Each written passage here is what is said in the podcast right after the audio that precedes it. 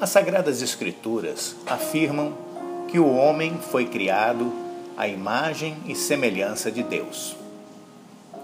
E disse Deus: Façamos o homem à nossa imagem, conforme a nossa semelhança. Isso está no livro de Gênesis, capítulo 1, versículo 26.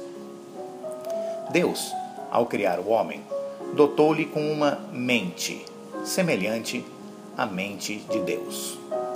O ser humano é dotado de razão. Ele é capaz de pensar, de imaginar, raciocinar, de planejar, de escolher o que quiser. Assim como Deus é o Criador, ele deu aos seus filhos o poder de criarem o seu próprio destino. Deus criou o mundo com a palavra, e o homem com as suas palavras, cria o seu próprio ambiente. Se você examinar direitinho, você verá que toda a tecnologia que existe foi criada pelos seres humanos a partir de seus pensamentos e imaginações.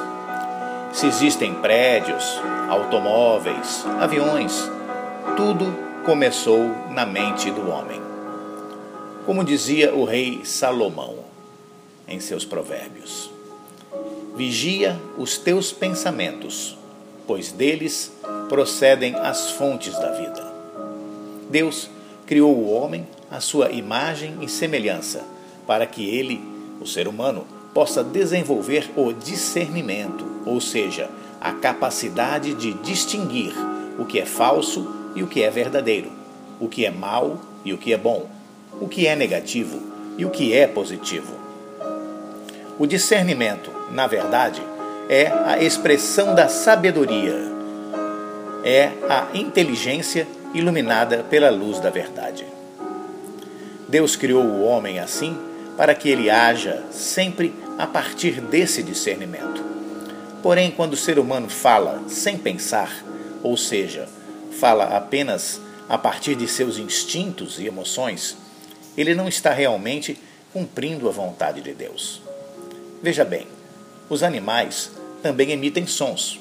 Os cães ladram, os gatos miam, leões rugem. Mas os animais não têm a capacidade de articular palavras. Isso é uma característica unicamente humana. O homem, a única criatura semelhante ao Criador. Os animais emitem sons para expressar as necessidades de seus instintos.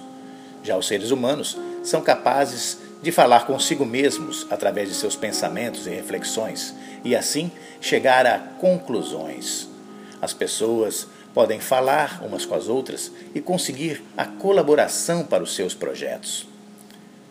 As pessoas podem expressar os seus sentimentos e necessidades com clareza e precisão. Por isso, vamos sempre prestar atenção nas nossas palavras, para que sejam palavras benditas, que sejam palavras que edificam a paz e o amor na vida de quem nos ouve. E fale palavras boas consigo mesmo também. Lembre-se dos bons momentos, felizes.